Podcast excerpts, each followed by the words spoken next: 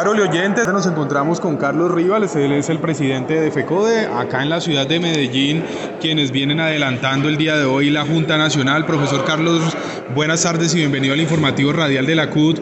Cuéntenos qué se espera del desarrollo de esta Junta Nacional. Bueno, en primer lugar, eh, desarrollar una propuesta y una agenda que conduzca a la unidad del magisterio.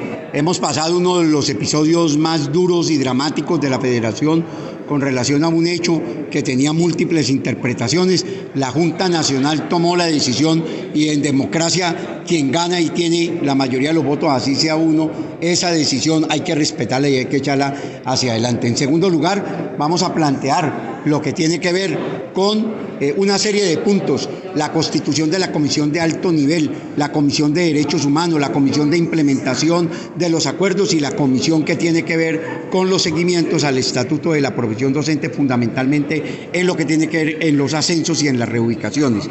De igual manera, hay una postura que tiene FECODE y que tengo en un documento que elaboré para entregarle a la Junta Nacional con relación a la postura del señor Bayona frente a la realidad y a lo que va a ocurrir y a la suerte del Estatuto Docente 1278, postura que no compartimos, pero que el gobierno del cambio y la transformación nos ha dicho que no es la posición del gobierno nacional, que es la postura de un académico cuando era profesor de la Universidad de los Andes. Nosotros en la construcción de confianzas le creemos al señor Bayona, pero vamos a dejar perfectamente claro que tenemos una postura en la construcción de política pública educativa y de un estatuto único de la profesión docente. Y de igual manera, llamar al gobierno a decirle que construir confianzas no significa sentarnos a conversar, a conversar y a conversar, sino que hay necesidad de que podamos nosotros tener hoy victorias tempranas y llamamos al ministro de Educación a que nos sentemos a esa situación. Estamos en el gobierno del cambio y de la transformación. Hoy llevamos apenas 62 días y no se puede comparar 220 años de atraso, de miseria, de esclavitud con un gobierno que tiene 62 años. Creo que los compañeros que están haciendo hoy un balance del gobierno están equivocados. Siquiera debemos de dejar que avance la situación en el país.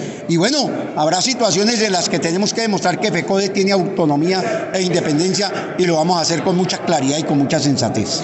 Hay otra situación de la agenda y el, también uno de los motivos por los cuales se desarrolla esta Junta Nacional en la ciudad de Medellín y es que aquí va a ser sede de los Juegos Nacionales del Magisterio y del Encuentro Cultural eh, Folclórico y Docente. Contémosle a los oyentes un poco acerca de estos dos eventos. Bueno, pues este es el, la ciudad jardín. Aquí están los maestros que inauguramos mañana los Juegos en la ciudad de, esta ciudad de la primavera. Vamos a estar en los eh, eventos culturales y folclóricos y vamos a mostrar que los maestros somos otra expresión, la expresión de la cultura, de la belleza, del arte, de la imaginación y también del encanto que tenemos por transformar este país y los maestros somos indiscutiblemente una fuente básica y fundamental. Muchísimas gracias, profesor Carlos Rivas. Un mensaje para los trabajadores afiliados a la CUT. Bueno, nuestro abrazo sincero y saben que tenemos una tarea gigante por ayudar a construir un proyecto político. Perfecto, muchísimas gracias. Era el profesor Carlos Enrique Rivas, presidente de FECODE. Nosotros avanzamos en la programación.